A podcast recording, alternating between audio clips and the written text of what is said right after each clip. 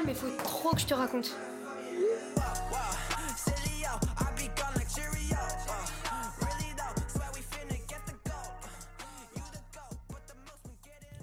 Hello tout le monde, j'espère que vous allez bien et aujourd'hui on se retrouve pour la partie numéro 2 de l'épisode sur les départs à l'étranger.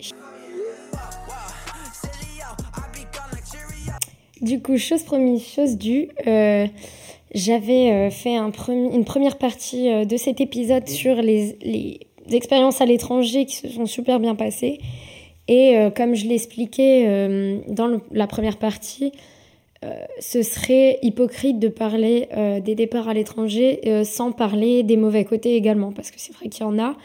Et si moi-même j'ai pas vécu une expérience euh, mauvaise, j'ai vraiment pas vécu de, mauvais moments ou ah si forcément il y a eu des mauvais moments, mais de là à dire que mon expérience a été mauvaise, euh, non clairement pas. Mais euh, c'était pour moi important d'en parler quand même parce que on a tendance à idéaliser les départs à l'étranger. Pourtant certains n'ont pas vécu une expérience incroyable de A à Z. Du coup, euh, voilà. voilà pourquoi je voulais en parler aujourd'hui. Alors, faut savoir que pendant mon expérience euh, en tant que jeune fille au père, euh, si vous n'avez pas écouté la première partie, je vous invite à l'écouter parce que c'est dans cet, épisode que j'évoque mon expérience de fille au père en Angleterre.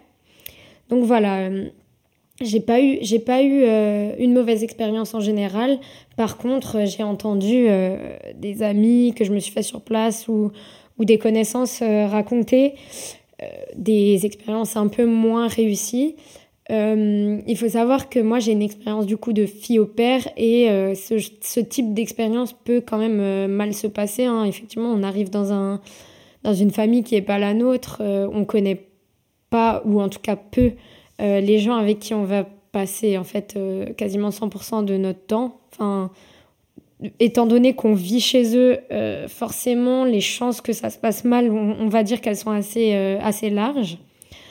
J'ai enfin j'ai pas trop d'anecdotes pour ma part si ce n'est que à mon arrivée à mon arrivée en Angleterre j'ai tout de suite euh, eu le droit en fait d'emmener les trois enfants que je gardais euh, au parc toute seule.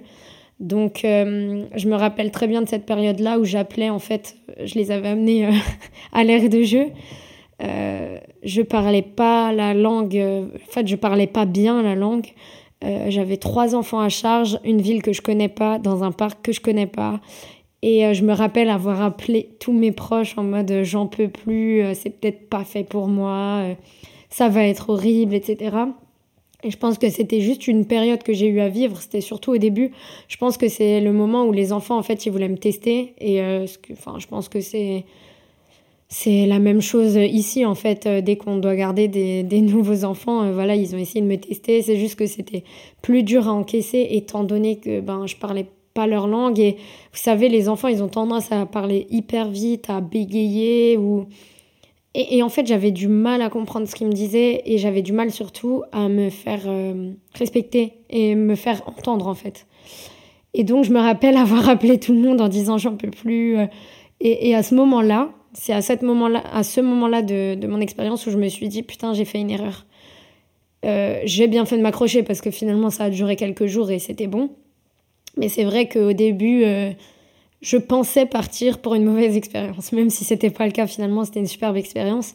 Mais le début, il était un peu chaotique et j'ai eu du mal, euh, même à m'occuper d'enfants. En plus, j'avais pas l'expérience des enfants de base, donc des enfants qui parlent pas ma langue. Enfin, voilà, forcément, c'est plus compliqué. je me rappelle sur le retour du parc, la plus petite commençait à faire une crise et à s'asseoir par terre, elle voulait plus se lever. Euh, elle, alors qu'on devait rentrer, quoi. Elle voulait plus se lever et j'osais pas la, enfin, j'osais pas la tirer parce que c'est pas mon enfant et puis c'est pas des gens que je connais. J'étais arrivée littéralement la veille au soir. Euh, j'avais pas envie de la tirer ou même de la brusquer en fait. Et, euh, et du coup, c'était hyper dur. la plus grande, vu qu'elle avait déjà son caractère à 11 ans, je pense qu'on rentre dans l'âge où voilà, on est un peu l'esprit de contradiction. Euh, elle courait, elle courait en avant pendant que moi je restais avec euh, le, garçon et, et, la petite qui restait assise par terre et qui menaçait de faire pipi par terre. aujourd'hui, aujourd'hui, ça me fait trop rire et c'est en vrai, c'est une belle anecdote, mais, mais sur le moment, j'ai cru vraiment que ça allait gâcher mon expérience en fait. Et puis j'avais j'avais aussi discuté avec mes copines au père italiennes et pour l'une d'entre elles, je sais que c'était très très compliqué parce que elle avait débarqué dans une famille où le père était militaire et la mère était pas souvent à la maison. Et en fait, elle, se s'est elle s'est retrouvée euh, à charge en fait d'un bébé, euh, donc euh, de moins de, je crois que c'était de moins de deux ans. Donc l'enfant n'allait pas à l'école et du coup pour le coup elle, avait, elle était en charge à temps plein. Moi à la journée j'avais pas ce souci-là vu que les enfants étaient à l'école. Elle, elle devait s'en occuper toute la journée. elle avait aucun temps libre et quand les parents étaient à la maison, bah, elle devait faire la cuisine, le ménage. En fait, et c'est ça, euh, ça c'est une expérience assez récurrente en fait en tant que fille au père, en tant que père tout court.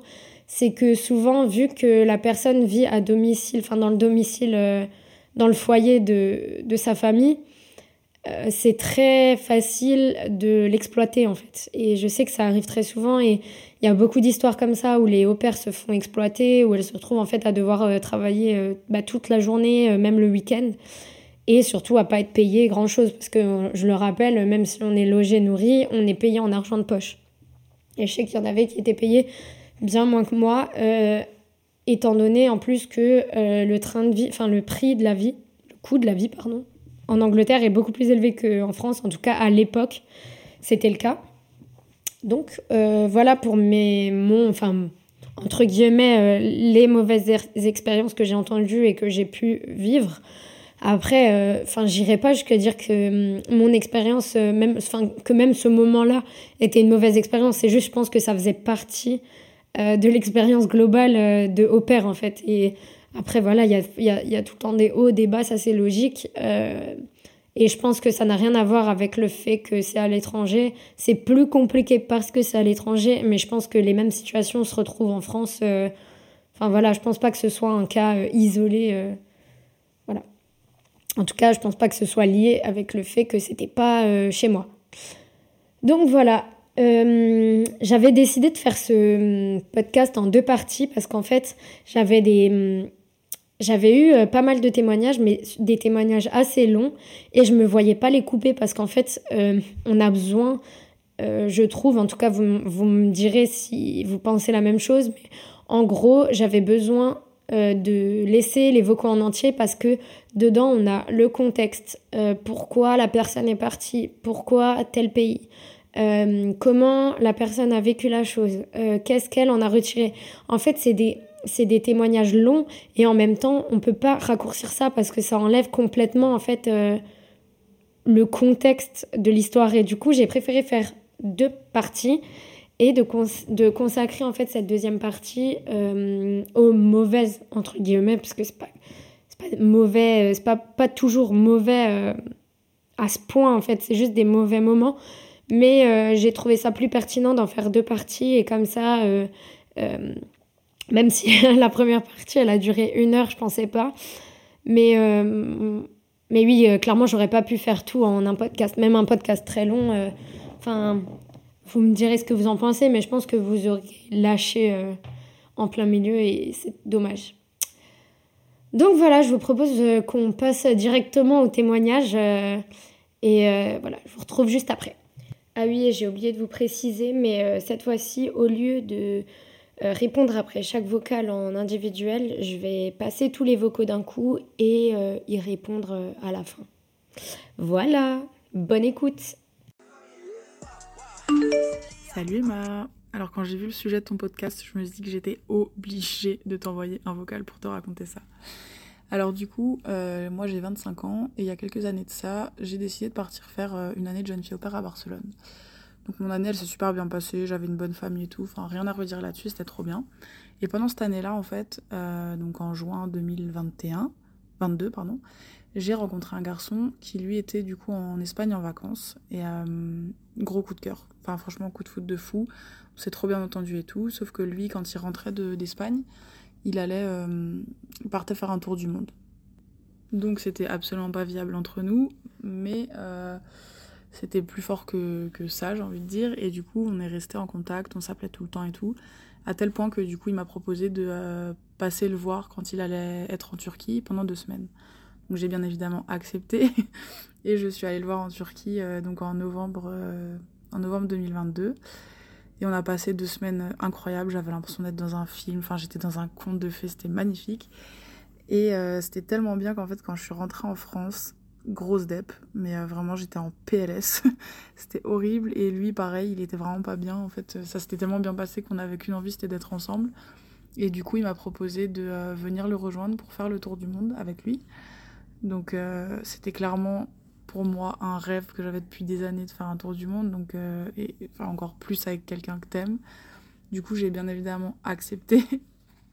Et on a décidé de se rejoindre donc en mars 2023 euh, en Inde parce que avant il faisait des pays que j'avais pas forcément envie de faire qui étaient assez dangereux et tout donc on a décidé de faire l'Inde j'avais un peu des a priori parce que je sais que c'est un pays qui peut être très compliqué à visiter mais j'étais tellement sur mon petit nuage je me sentais invincible que je me suis dit c'est pas grave Clara vas-y fonce mais euh, j'étais j'étais vraiment trop triste en France j'étais vraiment pas bien du coup je me suis dit bah vas-y tu sais quoi prends un billet pour la Thaïlande et fais-toi euh, un mois de voyage en solo là-bas et kiffe ta vie donc c'est ce que j'ai fait et j'ai passé un mois euh, franchement trop trop bien. J'ai fait plein de rencontres, j'ai fait plein de trucs trop cool. D'ailleurs s'il y a des gens qui ont peur de partir en solo et surtout des femmes parce que je sais que ça peut être très compliqué, euh, si vous avez des questions ou quoi, n'hésitez pas à m'écrire sur Instagram. Donc mon Insta c'est euh, donc c'est L A K K K K S. Voilà. Donc mon mois en Thaïlande se finit et c'est le moment d'aller le rejoindre en Inde je prends l'avion, tout ça. Enfin, je suis trop, trop pressée. Et euh, j'arrive en Inde, ça se passe trop bien. La première soirée, trop contente et tout. J'avais l'impression qu'on s'était jamais quitté. C'était un conte de fait le truc. Et euh, le lendemain, bim, je tombe malade. Mais genre, grosse tourista horrible qui m'empêche de vivre, littéralement. J'étais au bout de ma vie. Donc, je passe 10 euh, jours couchée au lit. On a réussi à faire euh, deux, trois trucs. Mais vraiment, j'étais en, en maxi PLS. Et au bout de dix jours, euh, on est dans un hôtel, il sort fumer sa clope et quand il revient, je vois à sa tête qu'il y a un truc qui va pas du tout. Donc je me dis ok, bizarre et tout. Il s'assoit et il me dit écoute, euh, en fait je peux pas. J'arrive pas à être en couple. Je pensais que j'arrivais, je pensais que t'étais la bonne, mais, euh, mais en fait je me rends compte que faut que je reste seule. et j'étais en mode il se fout de ma gueule. Mais non, non, il se fout absolument pas de ma gueule. Donc voilà, il arrivait pas. Donc j'avais quitté toute ma vie vraiment toute ma vie en France pour le rejoindre, pour me faire quitter au bout de dix jours. J'ai littéralement halluciné, j'ai passé trois jours à pleurer en mode bah non c'est pas possible. Moi j'avais fait tous mes plans en fonction de lui. Ne faites jamais ça vraiment. ne faites jamais tous vos plans en fonction de quelqu'un parce qu'on sait jamais. Et du coup bah, je passe trois jours à pleurer, je savais pas quoi faire parce que bah moi dans ma tête euh, on allait passer les prochains mois ensemble et là en fait il m'annonçait que non j'avais aucune envie de rentrer en France parce qu'en France, je suis absolument pas heureuse. Et en même temps, je me voyais pas continuer toute seule parce que bah, j'avais envie de faire ça avec lui, quoi. Voilà, j'étais complètement perdue. Donc je parle à mes copains et tout. Et là, j'ai euh, la pote euh, d'un pote qui m'écrit et qui me dit Écoute, meuf, euh, si tu veux, nous, en juin avec ma soeur, on va en Australie. T'as qu'à venir avec nous. Et en vrai, l'Australie, ça faisait des années que j'y pensais, mais j'osais pas parce que je sais pas, j'avais un peu peur d'y aller toute seule et tout. Mais je garde quand même le truc dans un coin de ma tête. Mais de toute façon, j'avais deux mois à tuer parce qu'elles arrivaient qu'en juin là-bas. Donc je savais pas trop quoi faire. Et au final, euh, bah, j'avais des gens que j'avais rencontrés en Thaïlande qui étaient à Bali. Et je me suis dit, bah, sais quoi, Clara, prend un billet pour aller à Bali. Puis si tu passes deux semaines à pleurer, tu rentres en France. Et puis tant pis, au moins t'auras essayé le truc euh, genre jusqu'au bout, quoi. Donc c'est ce que je fais. Je prends un billet pour Bali. Et franchement, j'ai passé le pire trajet de ma vie. J'ai passé euh, tout l'avion à pleurer. J'avais 7 heures d'escale à Kuala Lumpur. j'ai passé les 7 heures couchée sur le sol à pleurer. Vraiment, j'étais pathétique. Mais euh, quand j'ai mis un pied dans mon hostel, qui était un hostel vraiment trop bien, euh, il y avait une piscine et tout, bref, trop trop stylé. J'ai, je crois qu'à partir de ce moment-là, j'ai plus lâché une seule larme par rapport à cette histoire. Et ensuite, s'en est suivi deux mois à Bali, incroyable. Je pense que c'est littéralement les deux plus beaux mois de ma vie. J'ai fait des rencontres de fous, j'ai vu des paysages magnifiques et euh, j'ai rarement été aussi heureuse dans ma vie, je pense. C'était euh, c'était vraiment ce qu'il me fallait. Je regrette absolument pas d'avoir pris cette décision-là, du coup, de continuer. Et voilà, maintenant, du coup, ça fait quelques mois que j'habite en Australie, à Perth. Et euh, bah, je travaille, je me suis fait plein de potes, je fais des trucs ultra cool. Là, on va partir en road trip avec ma pote. Enfin, franchement, ma vie incroyable. Ça faisait longtemps que j'avais pas été aussi heureuse en étant stable, on va dire, pas en étant genre en train de voyager ou quoi. Du coup, voilà, même si j'avoue, j'ai vraiment eu une expérience de merde, au final, ça se finit super bien parce que euh, bah, je suis trop heureuse et en vrai, je regrette absolument pas d'avoir quitté ma vie en France même si au final je me suis fait quitter et que voilà c'était pas enfin c'était pas ouf.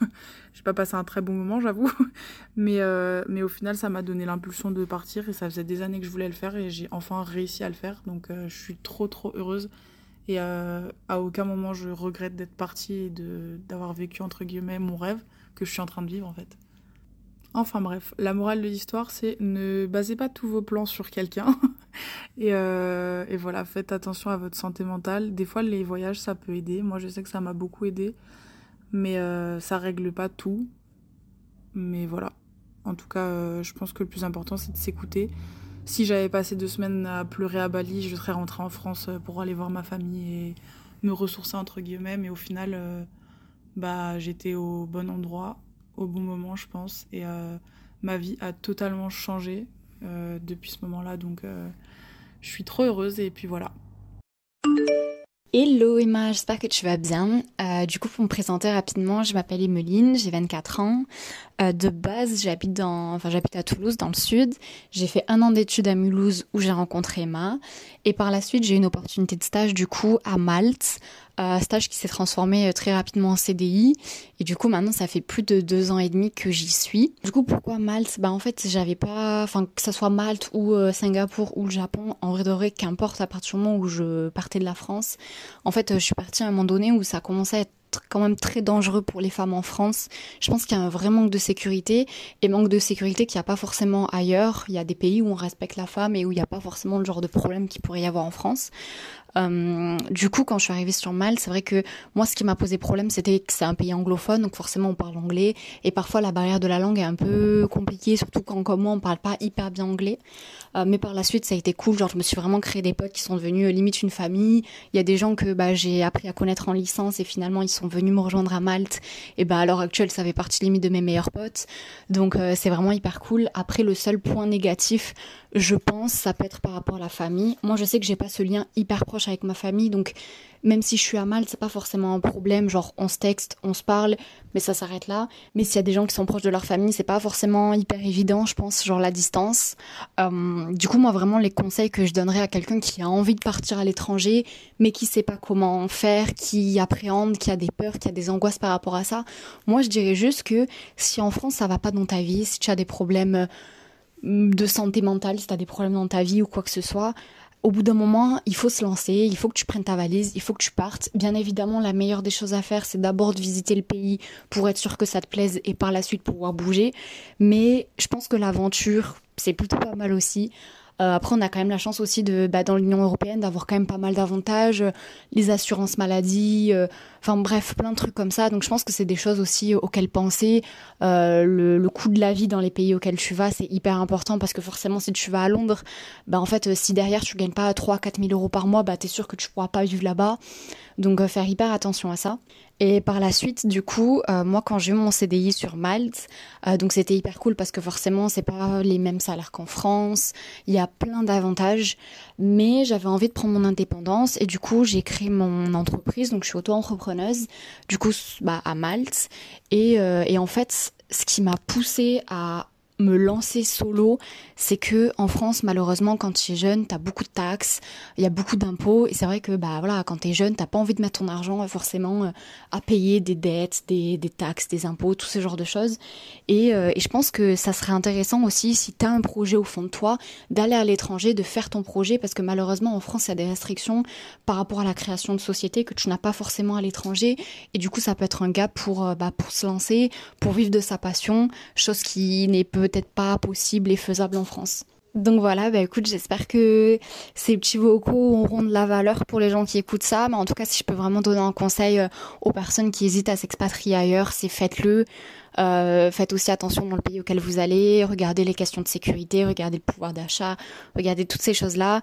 Mais, euh, mais surtout, écoutez-vous. Si vous sentez que c'est le moment dans votre vie de partir vivre quelque part ailleurs, faites-le et ne vous laissez pas abattre par ah mais mes amis seront loin de moi, ah mais ma famille sera loin de moi. Euh, non, parce que bah, rien ne vous empêche par la suite de revenir vivre en France si besoin. Donc voilà. Du coup, pour le contexte, euh, j'étais partie euh, au Mexique pendant deux mois et tout s'était très bien passé. J'étais en stage en réceptionniste dans une auberge de jeunesse. Et j'ai fini en couple avec quelqu'un là-bas. Bref. Après ça, je décide donc, il fallait que je rentre en France, je décide donc d'aller chercher un travail d'abord en France. Le problème, c'est que quand on est jeune et qu'on n'a pas d'expérience professionnelle en France, bah, il faut avoir six mois, un an. On m'a carrément refusé euh, en plonge pour manque d'expérience. Je comprends pas, mais bref. Et j'ai réussi à trouver quelque chose, parce que du coup, il me fallait de l'expérience, dans une auberge de jeunesse en Espagne, à Séville où en gros j'étais logée, j'avais le petit déjeuner et on payait 24 euros par semaine pour 24 heures. En gros, j'étais payé un euro de l'heure. Et après, si je faisais des heures sub, j'étais payé euh, au SMIC de là-bas, mais concrètement, j'étais jamais payé plus de genre 50 euros par semaine. Malgré ça, j'avais de l'argent de côté et j'ai réussi à me prendre un billet d'avion aller simple pour retourner au Mexique parce que du coup j'étais euh, en couple avec un Mexicain à ce moment-là. Et euh, bon, ça reste le problème, c'était vraiment dans l'auberge de jeunesse. Euh, on a eu bah, beaucoup de problèmes. Mais c'était pas, enfin, les clients, mais c'était aussi bah, les réactions de nos patrons face aux clients. Parce que concrètement, on avait pas mal de choses. On a eu deux Français qui ont fait des remarques super déplacées par rapport à d'autres euh, personnes. Et moi, c'est vrai que j'avais deux collègues français, justement, donc euh, bah, avec eux, on parlait pas mal en français, etc. Et voilà, donc, euh, mais il y a eu deux Français qui, eux, ont vraiment foutu le bordel dès le départ. Ils ont essayé de rentrer dans des dortoirs féminins, dans d'autres dortoirs qui n'étaient pas leurs, parce qu'il y avait des filles dedans. Et nos chefs n'ont absolument rien fait par rapport à ça. Ils ont fini par partir et faire leur leur check-out euh, normalement, comme si rien ne s'était passé. Mais du coup, j'avais réussi à avoir l'argent pour euh, retourner au Mexique et j'avais pris un billet aller simple. Puis pas longtemps après, euh, bah, mon ex a rompu avec moi juste avant un shift. Ça m'a mis un coup au moral, mais j'ai réussi à tenir mon shift. J'ai un de mes collègues qui m'avait super aidé pour ce shift.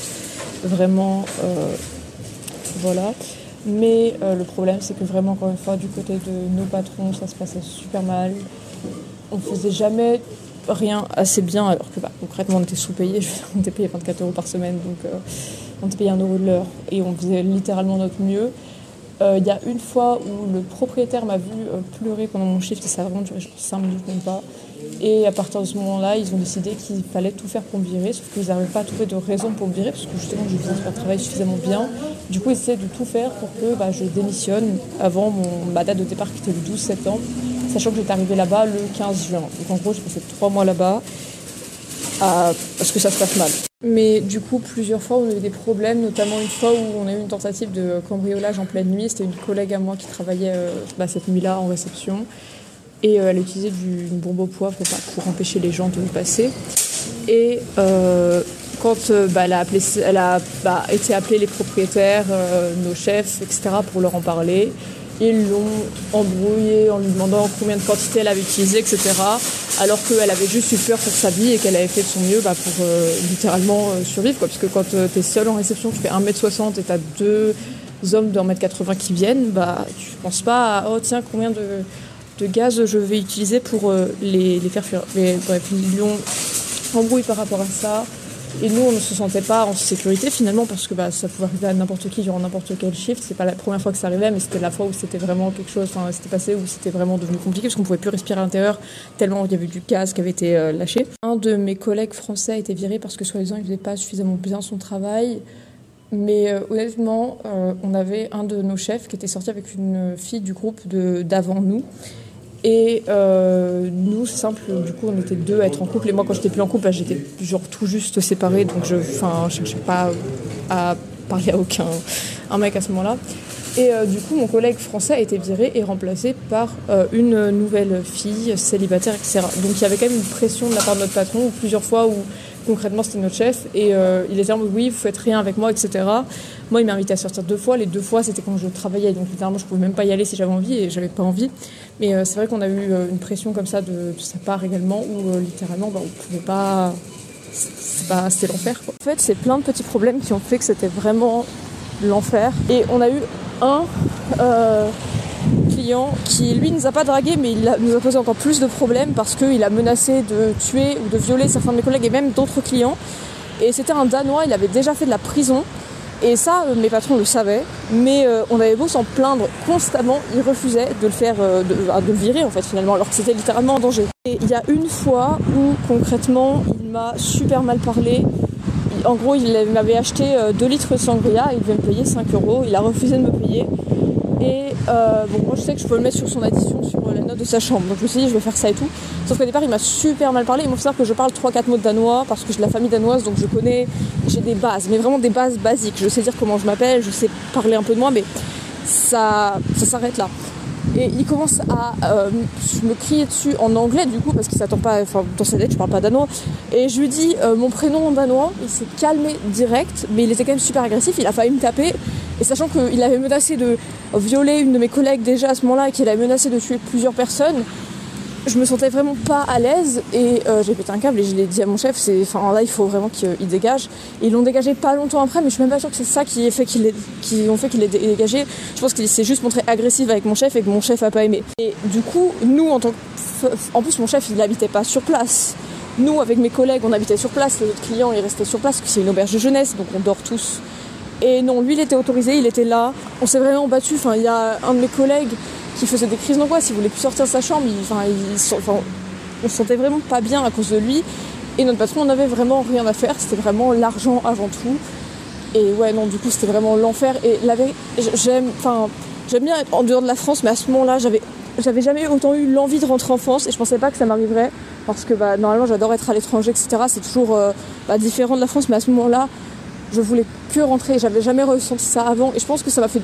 C'était un mal pour un bien dans le sens où en rentrant du Mexique, j'étais déprimée et franchement, en rentrant d'Espagne, j'étais super heureuse d'être de retour en France. Vraiment. euh, Coucou Emma, j'espère que tu vas bien.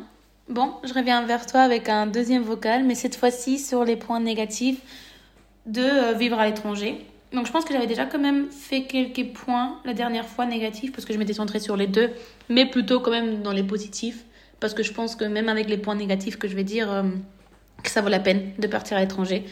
Donc la première c'était euh, tu oublies ta langue parce que quand j'étais partie aux États-Unis, bon j'avais 9 ans et, euh, mais on s'est rendu compte, je pense que mo- vers la moitié du temps qu'on est resté là, on est resté là trois ans, que j'étais en train d'oublier l'espagnol. Pas à l'oral parce que j'étais quand même avec mes parents, donc à la maison on parlait en espagnol, mais à l'écrit euh, je faisais plein de fautes, c'était horrible. Et euh, moi je devais, on revenait après en Espagne je devais continuer mes études après. Donc euh, c'était quand même, on avait peur que je dois redoubler à cause de ça et tout. Et hum, donc j'ai quand même, euh, on faisait, on a commencé à faire des exercices d'espagnol à l'écrit aussi.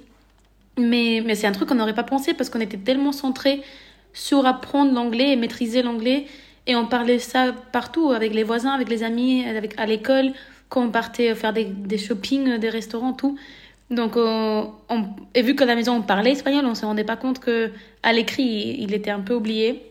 Et donc je trouve que après si tu pars pas longtemps et tu pars avec soit des, des amis euh, des- qui parlent ta propre langue, etc., ça arrive moins. Mais, mais moi, vu que j'étais partie avec mes parents, bah, on, on s'envoyait pas des messages. Ni... Donc, on, a, on écrivait jamais en espagnol en vrai. Sinon, j'ai écrit aussi euh, on n'est pas prêt pour les événements climatiques de la zone. Donc, également, en États-Unis, on n'était pas prêt du tout, mais il y a plein de bah, tremblements de terre, ouragans, tout ça. Nous, on, avait, on était là-bas trois ans et on avait vécu deux tremblements de terre, deux ouragans et une tornade. Et, euh, et c'était vraiment, on n'était pas du tout prêt. On devait d'un coup, on entendait ça dans, dans les, les news et on devait aller au base, dans le basement, on s'enfermait quelques jours. Euh, Il y avait plus euh, d'électricité, plus d'eau, du repas, des trucs comme ça. Et, et même si aujourd'hui c'est des trucs, euh, c'est fou et on se dit, ah waouh, euh, c'est cool. Mais à l'époque, ça faisait peur. Et, euh, et c'est un truc qu'on n'était pas du tout prêt parce qu'en Espagne, on- on n'a pas, on n'est pas renseigné pour ça. Tant que là-bas, ils avaient, ils avaient vraiment carrément des exercices à l'école pour s'entraîner dans le cas que ça arrive à l'école ou à la maison, etc. Donc ça, c'était plutôt... euh, on n'était pas prêts, mais c'était plutôt cool après. Euh, après, j'ai écrit deux, j'ai le bullying parce que bah, moi, par exemple, quand j'étais partie euh, en, en États-Unis, ils croyaient que l'Espagne c'était une ville au Mexique et que bah moi j'étais une petite mexicaine et que talala et donc ça a commencé avec les petits blagues euh, racistes comme ça. Et, et, je trouve que c'est un truc qu'il faut quand même être prêt même si je pense que ça arrive plutôt quand t'es plus jeune. Genre si là maintenant euh, on part à 23 ans et tout je pense que ça ça ça ça va. Il y aura moins de il y aura tu vas pas croiser ça quand même. Il y a les plus les gens sont plus euh, matures et plus ouverts. Mais ça peut quand même arriver. Genre il y a un truc négatif qui se passe et tu tombes sur la mauvaise personne et ça peut arriver. Donc c'est. Ouais.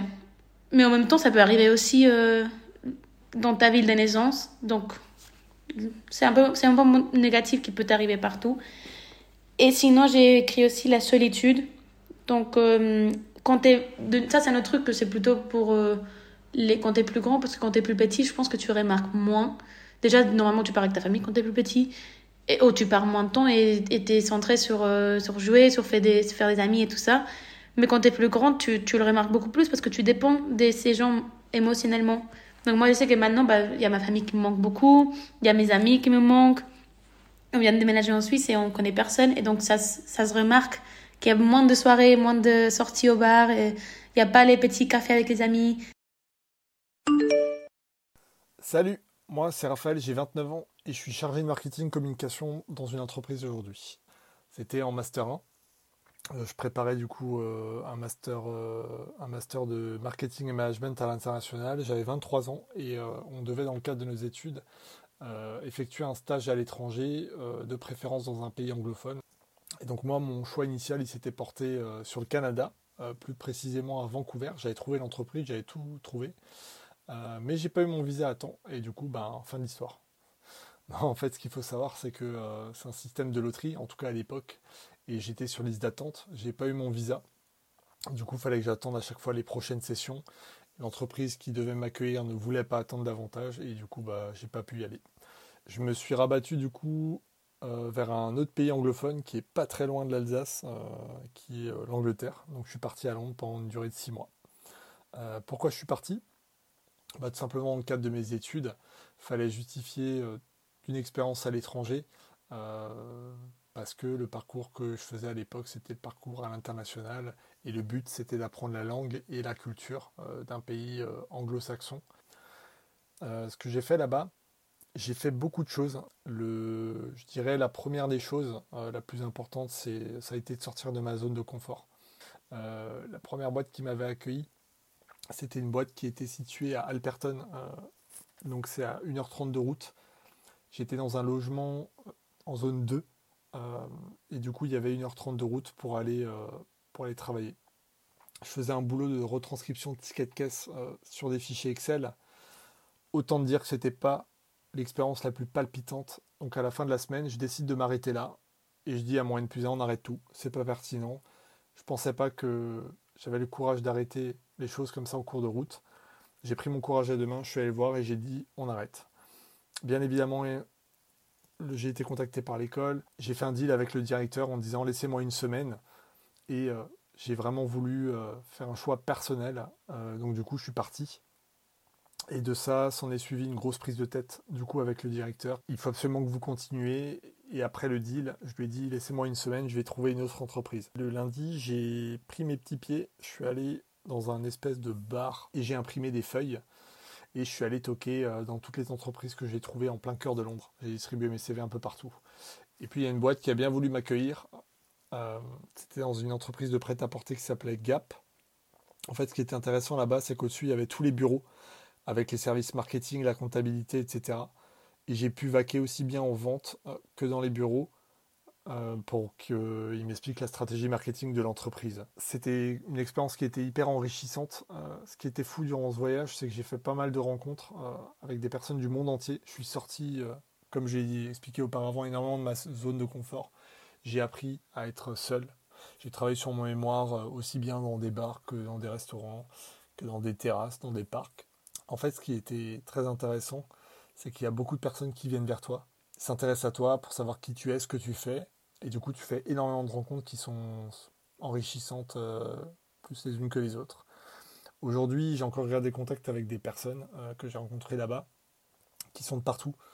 Des Japonais, des Italiens, des Anglais, des Polonais, des Russes, j'en passe. Enfin, vraiment de tous horizons. Ce qui était fou aussi, euh, je ne l'ai pas dit avant, euh, mais c'est que durant ce voyage, un de mes meilleurs potes qui m'a rejoint, et il a rencontré sa future femme euh, là-bas. Il l'a rencontré, je me rappellerai toujours parce que c'est marrant. Et moi, je le tannais à l'époque pour sortir fumer dans un bar, parce qu'à l'époque, je fumais et il voulait pas. Je l'ai tanné, je l'ai tanné, je l'ai tanné, et finalement, on est sorti. Et quand on est sorti, il y avait un groupe de Français. Et là, il rencontre bah, sa future femme, avec qui il vit une, une grande histoire d'amour depuis 2017. Donc c'est magnifique. Euh, cette expérience m'a du coup apporté énormément de choses, comme je le disais, aussi bien sur le plan perso que euh, pro, parce qu'aujourd'hui, euh, je suis beaucoup plus assuré dans ce que je fais, je suis beaucoup plus sûr de moi.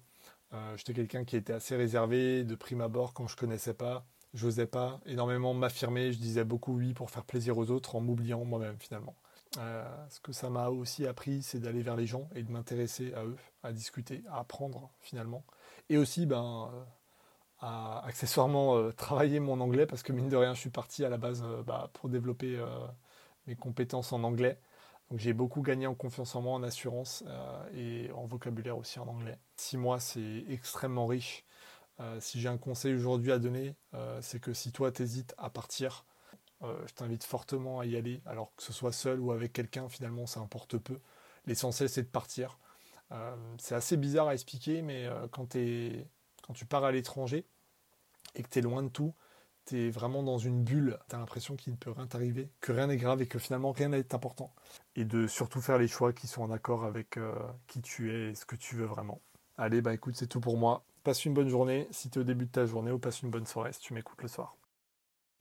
Merci à tous pour tous vos vocaux. je suis trop contente parce que c'est des avis hyper comment dire, ils sont hyper nuancés. Et euh, parce que moi, en faisant ce podcast, forcément, je m'attendais, euh, enfin, je m'étais préparée à avoir beaucoup d'avis négatifs. Et en fait, je voulais pas euh, diffuser ce message de. Enfin, un, peu stressant qui pourrait peut-être freiner ou dissuader les personnes qui justement avaient pour projet ou, ou auront plus tard pour projet de partir.